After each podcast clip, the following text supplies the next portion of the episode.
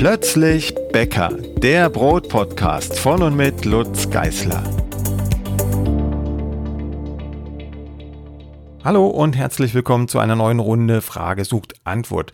Heute wieder mit alten Fragen von 2020, äh, aber auch mit neuen Fragen aus diesem Jahr und nicht nur mit Fragen, sondern auch mit Christina. Hallo. So, wir legen los. Die erste Frage kommt von Thomas. Von Thomas, genau. Eine Maschinenfrage hat Thomas. Und zwar hat er mit seinem Freund zusammen parallel gebacken das Basler Brot. Das muss relativ lange geknetet werden und die beiden haben verschiedene Maschinen. Und äh, Thomas hatte das Problem, dass sein Teig sich leider nicht gelöst hat und recht flüssig geblieben ist. Dabei hat er eben die beschriebene Dauer geknetet, 25, 5 und 5 Minuten. Sein Freund hat deutlich kürzer geknetet und da ging das wunderbar. Jetzt hat er festgestellt, dass sie eben beide unterschiedliche Maschinen haben. Er hat eine Bosch und sein Freund hat die Kenwood Cooking Chef. Jetzt dann, die haben dann das noch weiter versucht und direkt parallel gearbeitet und festgestellt, dass die Drehzahlen um sehr unterschiedlich sind. Die Kenwood scheint um einiges schneller zu sein. Hast du eine Meinung, also hast du Tipps dazu? Wie kann man damit umgehen? Kann es sein, dass diese Maschinen eben dieses unterschiedliche Ergebnis produzieren? Ja, das kann sein. Das ist auch, äh, hängt noch nicht mal so sehr von Kenwood ab oder von Bosch. Das ist einfach äh, eine Frage der, der Knetgeometrie, also wie sieht der Haken aus, wie sieht die Schüssel dazu aus, wie verhalten sich beide zueinander, wie groß ist die Teigmenge, kleine Teigmengen passen besser äh, in, in andere Schüssel zu Hakengeometrien als große Teigmengen und so weiter. Ne? Da gibt es ganz viele Einflussfaktoren, wie immer im Leben und beim Brotbacken. Ähm, die Frage ist nun, wie geht man damit um? Also generell kann man in jeder Maschine einen Teig auskneten, man muss sich nur ein bisschen an die Maschine anpassen. Das heißt, was die Knetzeiten angeht, was die Knetgeschwindigkeit angeht, aber auch was die Kneterwärmung angeht. Das ist ein ganz wichtiges Thema, das viele gar nicht auf dem Schirm haben. Man sollte schon ab und zu den Teig mal messen und wenn ich jetzt in, in der Bosch zum Beispiel irgendwie eine halbe Stunde länger kneten muss als in der Kenwood, dann heißt das unter Umständen auch, dass der Teig viel wärmer wird und äh, ich dann kälteres Wasser schütten muss, als im Rezept steht. Meine Rezepte sind ja mehr oder weniger auf die Kenwood ausgelegt auf die äh, Cooking Chef oder auf die äh, XL, die dann im XL heißt die, glaube ich. Oh, ich vertreibe die Namen immer. Jedenfalls die großen Maschinen, also mit 6,7 oder 7 Liter Schüssel. Und auch da gibt es innerhalb der Modellen, äh, innerhalb der Modellreihen unterschiedliche Geschwindigkeiten auf den jeweiligen Stufen. Die heißen alle gleich, also Stufe Minen und Stufe 1, das sind die klassischen Stufen, also Minen zum Mischen, 1 zum Kneten, das sind so die Standards, die ich immer verwende. Aber auch innerhalb der Maschinen äh, ist das verschieden die erste Maschine, die ich hatte vor vielen Jahren, ich glaube vor zehn Jahren mittlerweile fast, ähm, die knetete auf der niedrigsten Stufe schneller als die anderen. Und äh, deshalb habe ich bei den anderen dann immer auf Min 1,5 gearbeitet und auf 1,5, um da wieder die, die, die Vergleichbarkeit zu gewährleisten. Aber am Ende, wenn man einmal den, den Dreh raus hat und den Blick für den Teig, spielt das gar keine große Rolle mehr. Darauf will ich eigentlich hinaus. Ähm, ob der Freund jetzt schneller knetet als, als ähm, jetzt habe ich den Namen vergessen, als Thomas zum Beispiel. Das spielt keine Rolle. Wichtig ist das Ergebnis. Und wenn der eine nach einer halben Stunde am, beim, beim Ergebnis ist, also Ergebnis heißt ein glatter, dehnbarer Teig, und der andere Freund schon äh, nach einer Viertelstunde, dann ist das okay, solange der Teig so aussieht, wie er aussehen soll. Man kann auch bei den Maschinen, so man das Gefühl hat, dass sie das aushalten, die Geschwindigkeit erhöhen, vor allem bei weichen Teigen und bei kleinen Teigmengen. Die kleckern ja so ein bisschen um den Haken rum manchmal und werden gar nicht richtig geknetet, sondern fahren Karussell. Da kann man durchaus mal die Geschwindigkeit erhöhen auf Stufe 2, 3, 4. dass durch die durch den Schleudereffekt, durch die Zentrifugalkraft die Knetwirkung intensiviert wird. Das mache ich gerne bei weichen Teigen, eben Ciabatta, Pizzateig mit dem Spiralhaken oder man nimmt sogar mal bei sehr weichen Weizenteigen bei Roggenteigen eh das Pedal, den Flachschläger, den Flachrührer, gibt es verschiedene Namen. Bei Kenwood heißt das Ding auch noch K-Haken. Ähm, da ist eine größere Fläche, an der der Haken angreifen kann am Teig und dadurch ist die Knetwirkung intensiver. Also da darf man gern gern experimentieren. Wichtig ist, dass man weiß, wie der Teig auszusehen hat. Und bei Roggen ist es einfach, der wird eh nur gemischt. Also wenn alle Zutaten zusammengekommen sind, dann ist auch gut. Und bei Weizen und Dinkel muss der Teig wirklich glatt und dehnbar sein, zusammenhängend, ein bisschen aussehen wie italienische Eiscreme an der Oberfläche. Dann ist man fertig mit dem Kneten. Und wie gesagt, wenn das schnell funktioniert und die Maschine das mitmacht, dann immer gern auch schneller. und wenn es halt langsam funktioniert, dann noch langsamer. Und da passt ja auch eine Frage dazu von einer anderen Leserin, die eine große Maschine sich geleistet hat und ähm, jetzt fragt, sie hat nur eine Knetstufe und ich gebe ihr immer zwei Knetstufen an. Ist denn das okay? Ja, auch das, also auch ähm, die, die Häusler Alpha zum Beispiel, die hat eine Knetstufe, die kann man auch mit zwei Knetstufen kaufen, aber die mit einer ist günstiger, preislich günstiger. Und dann knetet man halt ein bisschen länger auf einer Stufe herum, aber man kommt trotzdem zum Ergebnis. Also das ist wirklich kein Problem. Ist ja genauso wie wenn man mit der Hand knetet, auch da dauert alles länger, aber man kommt zum Ziel. Das ist das Wichtige. Man muss einmal wissen, wie der Teig auszusehen hat und dann passt man sich an die Maschine an und wartet so lange, bis der Teig eben fertig ist. Genau, Thomas hatte ja jetzt das Problem, dass er noch nicht zum Ziel gekommen war mit seiner Maschine. Der Teig blieb immer noch flüssig und hatte noch keinen rechten Zusammenhalt. Da ähm, ist es dann nochmal wichtig, wirklich das Thermometer reinzustecken und zu sehen, wie warm ist der Teig schon geworden. Wenn der noch unter 28 Grad ist, dann ist alles gut, dann kann man weiter kneten. Wenn es dann über 28 Grad wird, dann äh, liegt es einfach tatsächlich an der Teigtemperatur. So wie Lutz eben schon gesagt hat, dann muss man darauf achten, dass man eben bei der Maschine deutlich kälteres Wasser schütten muss. So, eine ganz spannende Frage, die mich immer wieder erreicht, kommt von Norman. Norman möchte wissen, ob es eine Alternative zum Abdecken des Kochstücks mit Frischhaltefolie gibt. Er möchte speziell wissen, ob du Erfahrung mit Bienenwachstüchern hast oder ob es womöglich auch reicht, einfach einen Topfdeckel auf die Schüssel zu legen. Da gehen wir erst noch mal ein bisschen in die Theorie, warum ich überhaupt immer angebe, dass man die Frischhaltefolie direkt auf die Oberfläche des Kochstücks oder des Brühstücks geben sollte. Das liegt einfach daran, dass wir ja mit diesen Stücken versuchen, Wasser zu binden. Wasser an Altbrot, Wasser an Mehl, Wasser an irgendetwas. Und wenn wir das mit heißem Wasser tun, und deshalb heißen die ja Kochstück und Brühstück, dann ist auch immer die Gefahr da, oder gar nicht die Gefahr, die Gewissheit da, dass Kondenswasser entsteht. Also es entstehen ja äh, es entsteht Wasserdampf, der sich irgendwo sammeln will. Wenn wir es nicht abdecken, dann geht er einfach in den Raum. Und wenn wir es abdecken, dann sammelt sich das Wasser in kondensierter Form an der Abdeckung, also am Topfdeckel oder an der Haube oder am Tuch, das wir drüber legen. Das Problem ist dabei, dass das Wasser, was sich da ja sammelt, eigentlich im Brühstück oder im Kochstück bleiben sollte weil das wollten wir ja daran binden. Wenn das jetzt frei ist und selbst wenn wir diese Tropfen vom Deckel dann in den Teig geben, dann ist das ungebundenes Wasser und das bedeutet, dass wir einen Teig bekommen, der weicher ist, als er es gewesen wäre, wenn das Wasser in dem Kochstück oder im Brühstück geblieben wäre. Und deshalb kommt direkt auf die Oberfläche Frischhaltefolie, dann kann nämlich nichts ausdampfen, dann bleibt alles gebunden in den Koch- und Brühstücken. Ich kann verstehen, dass es da ein paar Bedenken gibt, was diese äh, Plastikfolie angeht, aber sie besteht aus PE, im Polyethylen und äh, das ist ohne Weichmacher oder irgendwas, das ist wirklich zugelassen für Lebensmittel und da sollte man sozusagen die wissenschaftlichen Fakten einmal laufen lassen und äh, die Bedenken nach hinten drängen. Ähm, es passiert einfach nichts, auch wenn die Frischhaltefolie ein bisschen heißer wird auf dem Brühstück oder auf dem Kochstück. Aber wer dennoch ähm, Probleme hat damit, der könnte auf die Idee kommen, so wie Norman, das mit Bienenwachstüchern zu tun. Ich selbst habe das noch nicht ausprobiert. Ich kann mir aber vorstellen, dass das eher noch problematischer ist als mit Frischhaltefolie, weil das Wachs ähm, bei deutlich niedrigeren Temperaturen weich wird und dann unter Umständen irgendeine Verbindung mit diesem Koch- oder Brühstück eingeht. Wer das schon mal ausprobiert haben sollte, der kann uns gerne mal eine Nachricht schreiben an die Blogadresse lutz.plötzblog.de und ähm, gern mal seine Erfahrungen damit kundtun. Dann können wir das vielleicht nachliefern in einer nächsten Podcast-Folge.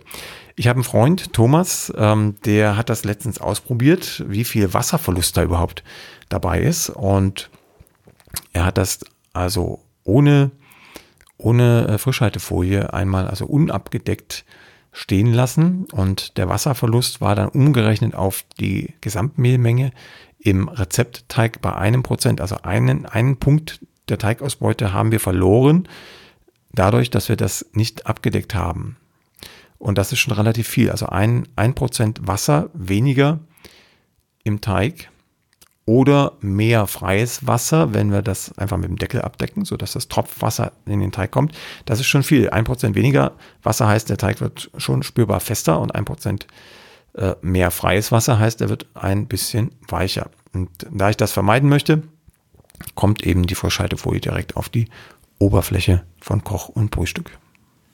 Antje hat eine ganz andere Frage. Sie möchte nämlich gerne zum Thema Mürbeteig mal eine ausführliche Erläuterung haben zu was macht was, kalte Butter, weiche Butter oder sogar flüssige Butter, Kühlschrank ja oder nein, was passiert, wenn man Vollkornmehl verwendet. Das hat sie selber schon ausprobiert und schreibt, es klappt wunderbar. Jedenfalls würde sie gerne mal etwas dazu lesen oder hören. Ja, und da steige ich aus, weil ich kümmere mich immer um Teige, wo Leben im Spiel ist, also Mikroorganismen. Das ist beim Möbelteig nicht so. Ich mag schon auch Möbelteigplätzchen und Streusel und so weiter sehr gern, aber ich übergebe jetzt am besten mal an die Bäckermeisterin, Frau Christina. ich habe auch nicht so wahnsinnig viel Erfahrung mit Mürbeteig, nur das, was wir in der Berufsschule und in der Meisterschule gemacht haben. Ähm, nicht so sehr viel in der Bäckerpraxis. Aber ähm, das Wichtige am Mürbeteig sind eigentlich ähm, nur drei Zutaten. Also die, der Mürbeteig besteht in der Grundform tatsächlich nur aus Mehl, Fett und Zucker. Und der ist eben der Mürbeteig ganz anders als die anderen Teige, mit denen wir sonst so beim Brot und Brötchenbacken umgehen, denn wir wollen beim Mürbeteig genau kein Klebergerüst haben. Es kann sich auch eigentlich kein Klebergerüst aufbauen, weil ja keine Flüssigkeit im Spiel ist in dem klassischen Mürbeteig. Die Bindung, die entsteht im Mürbeteig dadurch, dass ähm, das Mehl von dem Fett gebunden wird. Also das Fett legt sich um die Mehlbestandteile und dadurch entsteht eine Bindung. Und genau deshalb ist es auch wichtig, in welcher Konsistenz man die Butter verwendet. Die Butter sollte nicht zu kalt sein, also nicht direkt aus dem Kühlschrank, weil sie dann nicht so geschmeidig ist, dass sie sich um das Mehl herumlegen kann. Sie darf aber auch nicht zu warm sein, weil die Butter sonst flüssig wird und sich dann auch Mehl und Fett nicht verbinden können, sondern die äh, Bestandteile auseinanderfließen und dann wird der Mürbeteig brandig. Also das brandig heißt, es ist eben keine Bindung da, sondern das ist so auseinandergeflossen und dadurch verlieren wir die, das Mürbe. Also Mürbe heißt zart, also es bricht in kleinen Bröseln im Mund und wenn es wenn der Teig brandig wird, also wenn diese Bindung verloren geht zwischen Fett und Mehl, dann äh, verschwindet diese Zartheit und es wird hart. Also das darf nicht passieren. Deshalb muss man eine äh, relativ kühle, raumtemperierte, äh, also kühle, raumtemperierte Butter verwenden. Das ergibt das beste Ergebnis. Der nächste Punkt, der wichtig ist, ist der Zucker.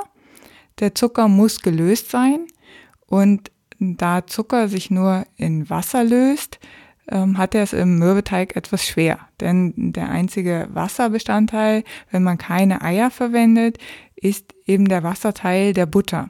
Und deshalb braucht der Zucker etwas länger, um sich aufzulösen. Deshalb sollte man möglichst den Mürbeteig immer über Nacht im Kühlschrank ruhen lassen, damit der Zucker Zeit hat, sich aufzulösen. Denn wenn die Zuckerkristalle nicht aufgelöst sind, dann laufen die äh, Mürbeteig Plätzchen oder was immer man aus dem Mürbeteig macht, die laufen breit im Ofen, weil die Zuckerkristalle dann in der Ofenhitze schmelzen. Wenn man Mürbeteig machen möchte und den sofort verwenden will, dann sollte man immer Puderzucker statt Kristallzucker verwenden, weil der sich einfach schneller auflöst. Das sind eigentlich so die wichtigen Sachen. Wenn man dann Mürbeteig verfeinert, zum Beispiel mit Ei, dann muss man extrem aufpassen, dass sich nicht doch Kleber bildet denn in dem Ei ist dann ja wieder Flüssigkeit enthalten, die zusammen mit dem Mehl zu einer Kleberbildung beitragen könnten, könnte. Und deshalb muss man dann ähm, möglichst erst Ei, Zucker und ähm, Fett äh, vermengen, vermischen, ganz leicht schaumig schlagen, also nicht wirklich Schaum, sondern ähm, so, dass es eine Bindung eingeht und dann das Mehl erst ganz am Ende unterheben, so dass sich da kein Kleber bilden kann. Wichtig ist da auch, dass man eben gerade kein kleberstarkes Mehl verwendet, sondern eher 405er Weizenmehl als 550er, also auf keinen Fall mit äh, Typo 0 oder sowas ähnlichem arbeiten. Vollkornmehl ist überhaupt kein Problem. Ähm, da ist ja eher weniger Klebereiweiß enthalten. Äh, das Einzige, was da eben passiert, ist, dass der Geschmack sich ändert. Also das Vollkornmehl durch den Kleianteil, da werden die Plätzchen oder die Tortenböden oder was man machen möchte aus dem Mürbeteig, wird einfach vom Geschmack her etwas herber. Das aber ähm, hat backtechnologisch keine großen Auswirkungen. Das ist einfach eine Frage des Geschmacks. Ja, stelle ich mal auch noch eine schlaue Frage. Wenn es ja nicht auf den Kleber ankommt, das ist ja auch bei Biskuit und so weiter der Fall, ähm, dann könnte ich ja eigentlich auch ein anderes Mehl nehmen, oder? Dann könnte ich mir auch äh, jetzt so ein glutenfreies Mehl schnappen und einen Mürbeteig machen, oder? Ja, das ist kein Problem. Ach. Gut zu wissen. Dann darf ich die nächste Frage ankündigen und zwar von Ulrike. Es geht um eine verkohlte Kruste. Ulrike hat das Gutsherrenbrot aus dem Buch Die besten Brotrezepte für jeden Tag gebacken. Und sie sagt, sie hat alles nach Rezept gemacht, der Teig sah gut aus, nur die Kruste ist komplett angebrannt. Sie hat sich genau an die Backzeiten gehalten, sie hat nur den Gusseisentopf 50 Minuten ungefähr zum Aufheizen im Ofen gehabt. Kann es daran liegen, fragt sie, dass der Topf zu lange im Ofen war oder zu wenig Mehl auf dem Teigling war? Sie hat schon andere Brote bei 230 Grad im Gusseisentopf gebacken und da ist nichts angebrannt.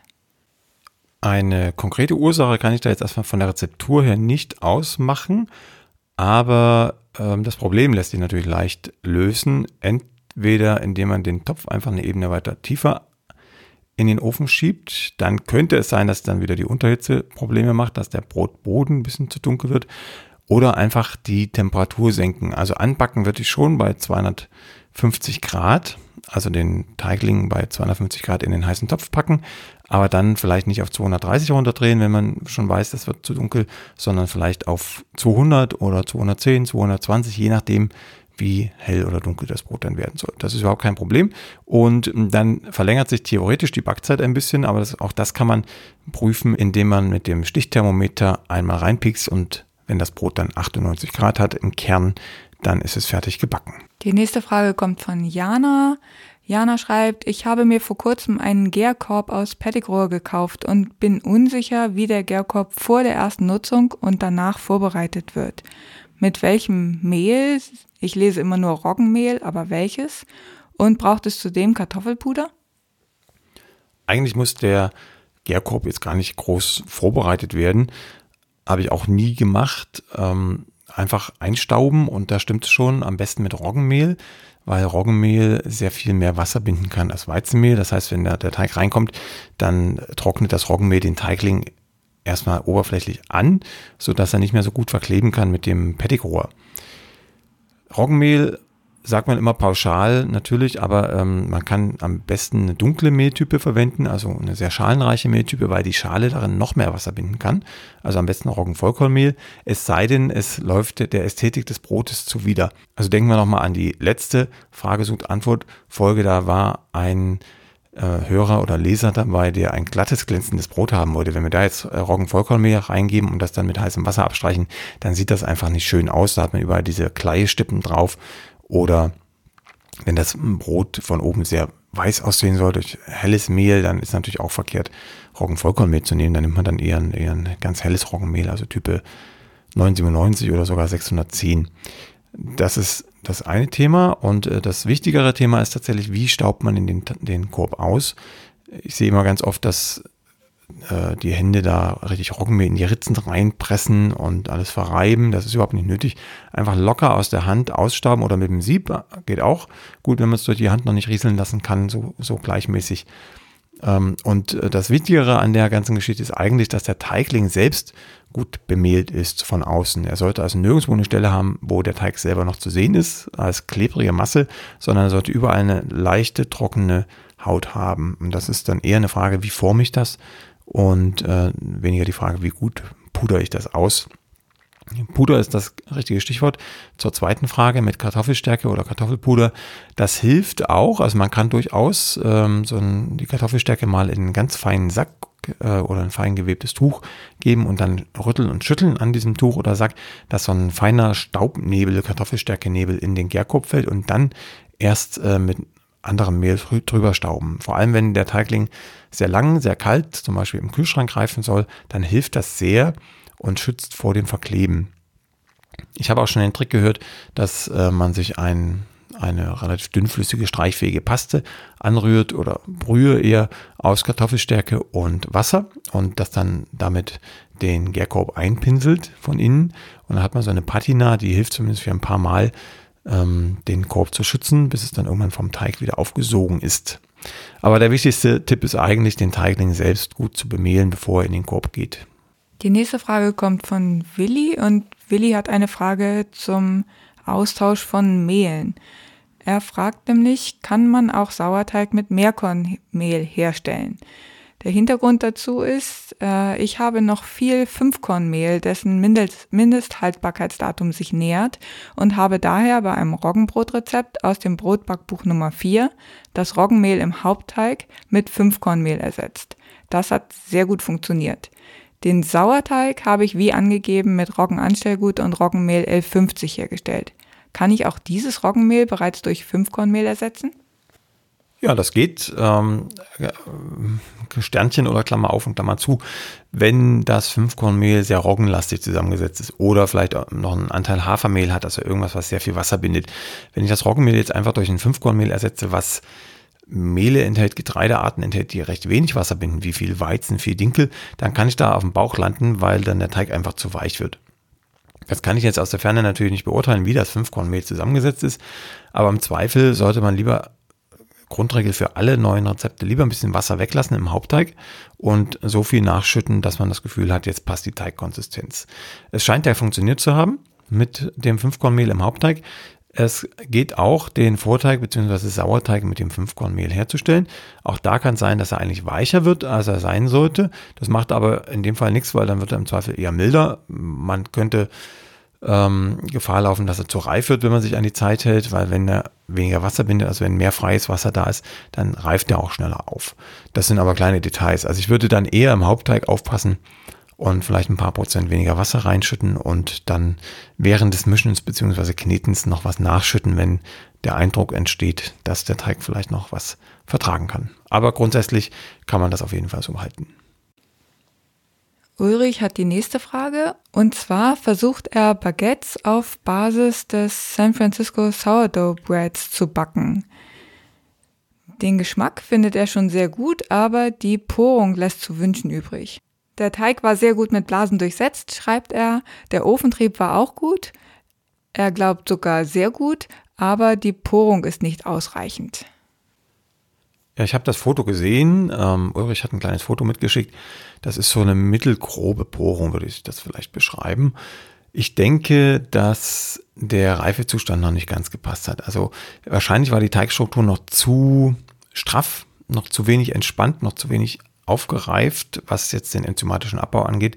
Also ich denke, da hätte es, hätte es sich gelohnt, die Stückgare noch ein bisschen länger zu halten, sodass die Teigstruktur ein bisschen weicher wird, ein bisschen dehnbarer wird. Ansonsten sah das schon gar nicht so schlecht aus. Aber es funktioniert tatsächlich besser, wenn der Teigling in der Stückgare noch ein bisschen länger ruht oder wärmer ruht, denn auch dann wird ähm, die Reife beschleunigt und die, der, der enzymatische Abbau auch verstärkt. Petra hat ein paar Fragen zum Hefeteig. Sie schreibt, ich habe einen Hefeteig länger als eine Stunde, sogar über Nacht stehen lassen, Temperatur gleichbleibend. Am folgenden Tag roch der Teig etwas vergoren. Nach dem Backen war der Geschmack nach meiner Meinung ebenfalls etwas mehr nach Alkohol als gewünscht. Ist der Teig noch essbar?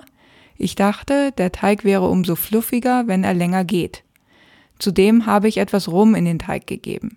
Ich hatte den Eindruck, dass der Teig nicht richtig aufgehen wollte. Lag das vielleicht am Rum? Die eingelegten Früchte habe ich erst später dazu gegeben. Also der Rum ist aus dem Schneider, an dem lag es definitiv nicht, sondern einfach daran, dass der Teig für die Hefemenge, die in ihm war, zu lang gereift hat. Dass der Teig umso fluffiger wird, äh, je länger er geht, das kann man so nicht, so nicht sagen, so nicht unterschreiben, weil es immer davon abhängt, ähm, wie reif ist er denn. Also es geht immer um den Reifezustand und nicht um die Reifezeit, sondern die Reifezeit richtet sich immer danach, äh, wann der Teig den perfekten Reifezustand hat. Und wenn ich halt eine gewisse Hefemenge drin habe oder eine gewisse Temperatur auf den Teig aufpräge, dann reift der und reift der und reift der, hat irgendwann seinen idealen Punkt erreicht. Da komme ich gleich noch zu. Und wenn ich den länger reifen lasse, weil ich der Meinung bin, das wird vielleicht noch fluffiger, dann kollabiert der Teig und äh, wird genau das Gegenteil. Also viel fester, feinporiger und eben auch so gärig schmeckend wie das, was Petra beschrieben hat. Der Hintergrund ist einfach der, dass man versuchen muss, ein Gleichgewicht zu finden zwischen einem sehr stabilen Teiggerüst und einem möglichst großen Gashaltevermögen, also einem großen Anteil an CO2, an Kohlenstoffdioxid im Teiggerüst. Und dieses Gleichgewicht zu finden, das nennt man landläufig einfach äh, die richtige Gare zu treffen, also ähm, meistens mit knapper Gare einzuschießen, also dann, genau dann, wenn das Teiggerüst noch sehr stabil ist, also enzymatisch noch nicht so stark angegriffen, abgebaut wurde und gleichzeitig äh, so viel Gas drin ist, dass man davon ausgehen kann, dass sich der Teig noch gut vergrößert im Backofen. Denn der Prozess, der beim Backen passiert, in erster Linie ist, dass sich das vorhandene Gas in der Teigstruktur ausdehnt durch die Wärme. Also da kommt gar nicht so viel nach durch die Mikroorganismen, sondern ein gro großer Effekt ist einfach die Ausdehnung des vorhandenen Gases. Und wenn das Teiggerüst zwar noch stabil war vorher, aber schon so am Kipppunkt, dann dehnt sich das Gas im Teig schon auch aus beim Backen, aber das Teiggerüst ist nicht mehr in der Lage, das zu halten, also kommt gegen den verstärkten Gasdruck nicht mehr an und kollabiert dann spätestens beim Backen. Man muss es also an einem Zustand in den Ofen bringen, in dem das Teiggerüst noch so stabil ist, dass es auch während des Backens noch dem Gasdruck standhält und ähm, eine stabile Struktur bildet, während das Gas sich ausdehnt. Und das ist einfach ein Erfahrungs- Wer, das eine Erfahrungsgeschichte, die muss man machen. Petra weiß jetzt, wann es zu spät ist und kann sozusagen jetzt den Teigling früher in den Ofen schieben, wenn er sich noch sehr stabil anfühlt und trotzdem voller Luft ist. Also er darf nicht einfallen, wenn man ihn anfasst oder ihn schüttelt und rüttelt, dann ist es sowieso zu spät, dann würde es spätestens beim Backen passieren. Oder wenn sie es wirklich, also Petra, es äh, sie dich einfach mal frecherweise, Petra, wenn du wirklich das Ganze über Nacht gehen lassen willst, also mit mehr Zeit, dann musst du die Temperatur senken und oder die Hefemenge runterfahren. Die zwei Stellschrauben hast du und dann kann auch über Nacht gehen. Die nächste E-Mail kommt von Bernd. Bernd hat Ärger mit seinem Lieblingsbrot. Das backt er schon sehr lange nach deiner Anleitung, ein Roggenkastenbrot ähm, mit Sauerteig und seit kurzem will es einfach nicht mehr gelingen. Geschmacklich ist es immer noch hervorragend, aber optisch nicht mehr. Bernd schreibt, dass er immer die doppelte Menge macht. Er hat keinen Backofen mit 250 Grad, sondern benutzt den Dampfgarer mit 230 Grad dann nur. Der Teig erreicht meistens schon nach 60 Minuten den Rand des Kastens. Das Roggenbrot fällt nach circa 15 Minuten im Ofen etwas ein und hat beim Anschnitt neuerdings in der Mitte ein Loch. Die Antwort fällt relativ leicht, das liegt einfach an der Teigreife. Hatten wir gerade schon bei Petra. Jetzt im Roggenbereich das gleiche. Der Teigling muss einfach viel früher in den Ofen. Der sollte noch stabil sein, eben nicht beim Backen einfallen. Und wenn er doch sehr stabil in den Ofen gegangen ist und dann trotzdem einfällt, dann kann es auch sein, dass es ein enzymatisches Problem ist. Also vielleicht ähm, hat Bernd ein neues Mehl, vielleicht ist das die neue Ernte, die da drin steckt und die könnte eventuell enzymstärker ausgefallen sein, weil es vielleicht äh, vor der Ernte geregnet hat auf dem Acker und dann sind plötzlich mehr Enzyme im Mehl als das im Vorjahr der Fall war mit der alten Mehlcharge. Und äh, wenn dann die Säure nicht passt, also der Sauerteiganteil letzten Endes oder die Durchsäuerung des Sauerteiges, also der Reifegrad des Sauerteiges, dann kann es sein, dass die Enzyme nicht stark genug gebremst werden durch den niedrigen pH-Wert und dann äh, verkleistert die Stärke beim Backen und die Enzyme können die Stärke abbauen zu Zucker. Und wenn keine Stärke mehr da ist oder zu wenig, dann haben wir ganz viel freies Wasser im Brot, dann kollabiert die Teigstruktur, wir kriegen ein Loch irgendwo drin und eine eingefallene Kruste. Ich selbst vermute mal, dass es einfach an der Reife liegt, also einfach den Teigling mal ein bisschen früher in den Ofen schieben, stabiler in den Ofen schieben und backen und schauen, was passiert. Man kann auch, äh, wenn es das andere Problem ist, einmal ein bisschen weniger Wasser in den Teig geben, also einen etwas festeren Teig machen. Auch dann sind die Enzyme ein bisschen gehemmter und auch das kann schon das Problem lösen. Die nächste Frage kommt von Udo. Udo schreibt, ich habe das Kamut Vollkornbrot aus Band Nummer 3 gebacken. Das Mehl habe ich aus dem vollen Korn gemahlen und dann das Brot gebacken. Es schmeckt toll, aber es ist nicht weit genug aufgegangen, trotz Topf. Wenn ich es luftiger haben möchte, kann ich das Anstellgut verdoppeln, trotz der höheren Versäuerung? Der Teig brauchte länger zum Gehen, das habe ich berücksichtigt. Na, das würde ich nicht unbedingt tun. Ich glaube eher, das äh, Problem löst sich, wenn man einfach länger wartet. Also wenn der Teig noch nicht genug aufgegangen war, dann hilft es nichts, ihn abzubacken. Ähm, dann ist nicht nur der Bäcker trotzig gewesen und hat ihn einfach reingeschoben, sondern das Brot reagiert auch trotzig und ähm, geht einfach nicht weiter auf. Das ist das Problem mit dem Gas, was ich eben schon erklärt habe.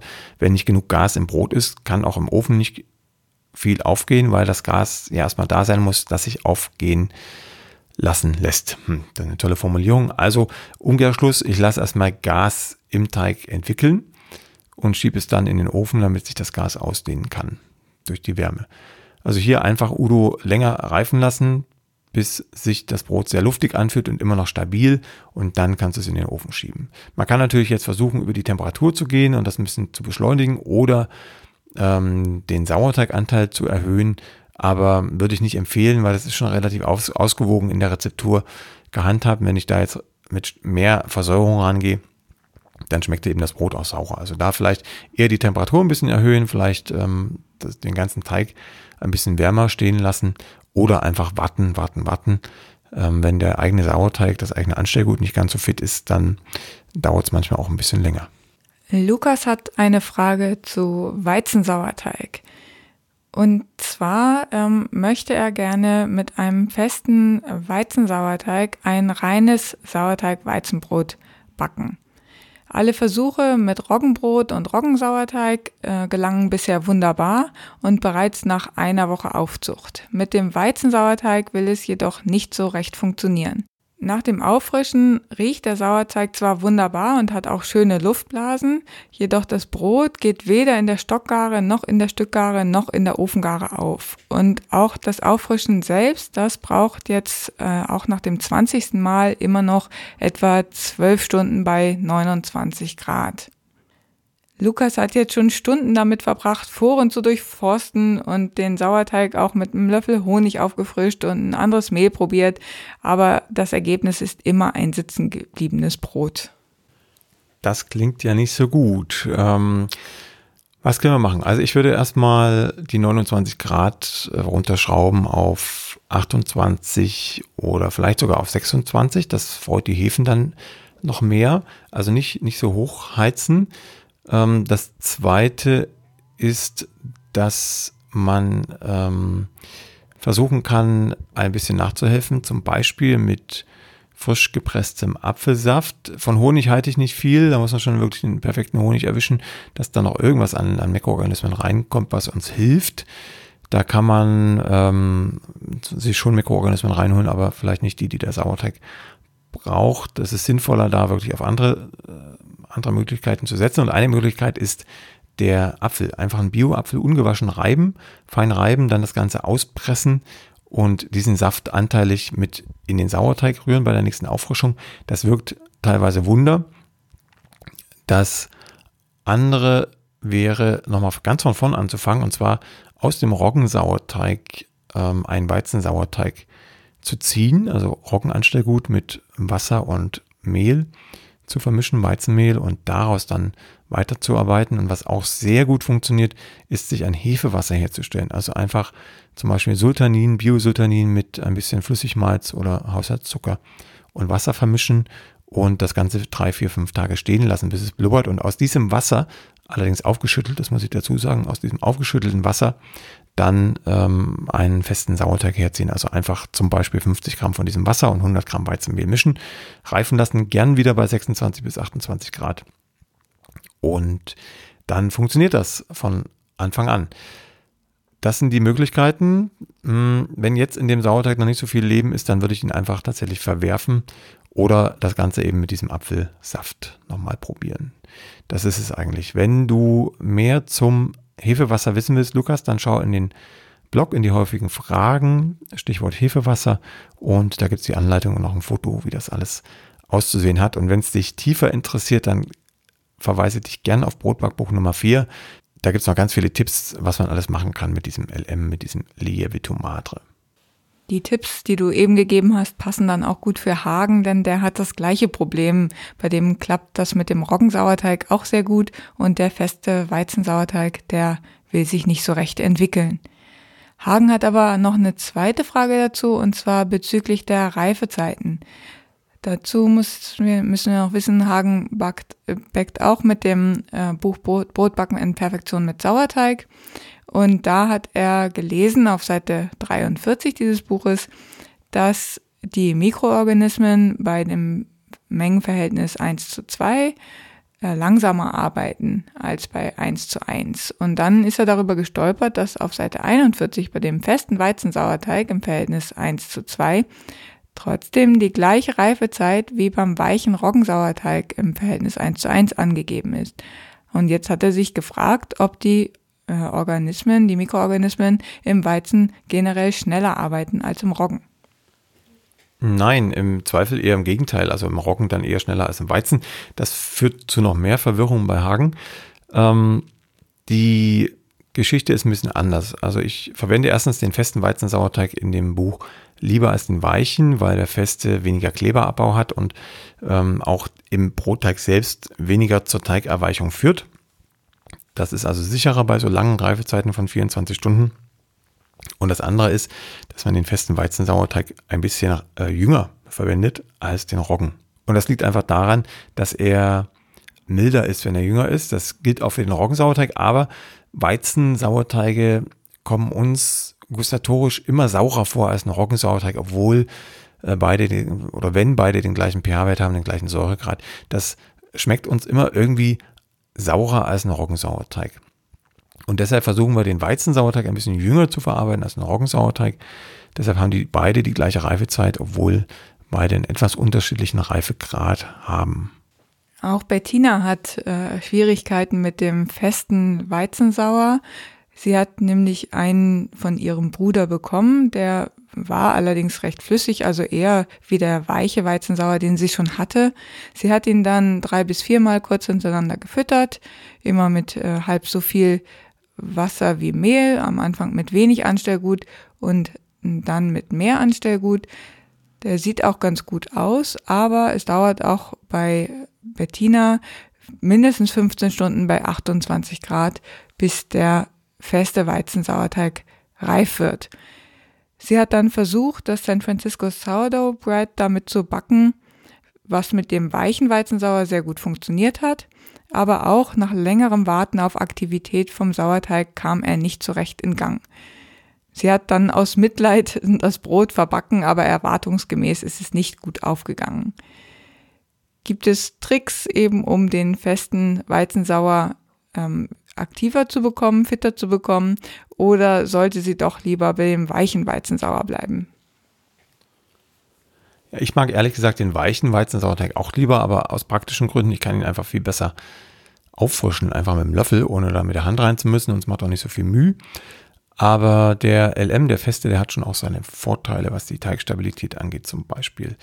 Ja, äh, was kann man machen? Also ein paar Tipps haben wir ja vorhin schon gegeben bei der vorletzten Frage, wie man diesen festen Weizensauer auf Trab bringen kann, Stichwort Apfelsaft oder Hefewasser. Ähm, das andere ist, dass wenn der dann halt einmal nicht so fit ist und das auch permanent nicht will, obwohl man schon fast alles getan hat, dann würde ich ihn einfach verklappen oder ihn mal mit diesem weichen Weizensauerteig, mit dem Anstellgut vom weichen Weizensauerteig beimpfen, weil der scheint ja wirklich fit zu sein bei Bettina und dann äh, nimmst du einfach mal nicht den festen als Starter für die nächste Auffrischung, sondern nimmst den weichen und machst daraus wieder einen festen. Und dann sollte das eigentlich auch gehen. Und das ist kein großer Verlust. Du musst es ja vielleicht nicht deinem, deinem Bruder, der Bruder war es, glaube ich, ne? Ja, genau, deinem Bruder äh, verraten, dass du den jetzt sozusagen beerdigt hast und äh, mit deinem flüssigen ihn wieder zum Leben erwecken möchtest. Aber äh, das, das kann durchaus erfolgsversprechend sein. Also man braucht halt wirklich eine lebendige und aktive Kultur, um daraus auch einen anderen Sauerteig machen zu können. Wenn der die ganze Zeit rumdümpert und fast nichts tut, dann ähm, führt das eher zum Verdruss des Hobbybäckers und Dem Sauerteig ist es wahrscheinlich recht egal. Ne? Der kommt im besten Fall auf den Kompost. Regenwürmer freuen sich, hat man in der letzten Frage- und Antwortfolge schon mal im, beim Stichwort Hefe. Und äh, du kannst deiner Wege gehen und bist zufriedener, glaube ich, wenn du das mit Hefewasser, mit Apfelsaft oder mit deiner eigenen flüssigen Weizensauerteigkultur einmal probierst und sie in Fest umwandelst. Die nächste Frage kommt von Harry. Harry ist äh, zum Brotback-Fan geworden und hat ganz, ganz viele Backversuche gemacht während der letzten Monate. Und äh, dabei hat sich dann ein bisschen Altbrot angesammelt oder auch etwas mehr. Jetzt fragt er, kann ich ein Quellstück mit Altbrot problemlos bestehenden Brotrezepten hinzufügen, beziehungsweise eventuell bestehende Kochstücke ersetzen? Oder besteht die Möglichkeit, dass ich damit einen Teig verderbe? Nee, das ist eine gute Idee. Das funktioniert relativ problemlos. Also man kann generell in jeden Teig ein Altbrot, Quellstück oder Brühstück hinzufügen. Ich würde da ungefähr 5 bis 10 Prozent Altbrot nehmen, immer bezogen auf die Gesamtmehlmenge, also auf ein Kilo Gesamtmehlmenge etwa 50 bis 100 Gramm Altbrot und dieses Altbrot kann man dann entweder mit halbwegs kaltem Wasser verquellen, dann doppelt so viel Wasser, wie ich Altbrot verwende, oder mit kochendem Wasser, dann nehme ich dreimal so viel Wasser, wie ich Altbrot verwende. Das muss man ein bisschen abhängig machen davon, wie viel Wasser denn schon im Teig ist, im Rezept ist und äh, schon gebunden ist teilweise auch. Also wenn jetzt schon ein Kochstück drin ist, bei Dinkelbroten zum Beispiel, ne, ganz klassischen Mehlkochstück, da würde ich dann eher das Mehlkochstück rauswerfen, also die Mehlmenge und teilweise auch die Salzmenge, die da drin ist, in den Hauptteig überführen und das Wasser erstmal komplett rausstreichen aus dem Mehlkochstück und äh, dafür dann ein Altbrot-Brühstück ansetzen. Dann alles zusammenmischen und schauen, ob die Teigkonsistenz passt. Im Zweifel noch ein bisschen Wasser nachschütten und sich die Menge aufschreiben und dann ist das Rezept umgebaut. In anderen Rezepten äh, gibt man dann einfach das Altbrot-Brühstück zusätzlich dazu, aber auch hier würde ich erstmal ein bisschen Wasser aus dem Hauptteig rauslassen, um nicht Gefahr zu laufen, dass der Teig zu weich wird. Nachschütten geht immer, rausnehmen, wenn der Teig fertig gemischt und geknetet ist. Das geht leider nicht. Aber auch da könnte man sich nochmal mit Altbrot helfen, notfalls einfach dann unverquollen zugeben, ein paar Minuten warten, mischen lassen und äh, dann ist es auch verquollen, dann hat man wieder einen festeren Teig. Das geht auch. Das soll es wieder gewesen sein. Viele Fragen, aber noch nicht alle, die wir da rausgekrammert haben in der vorletzten Folge.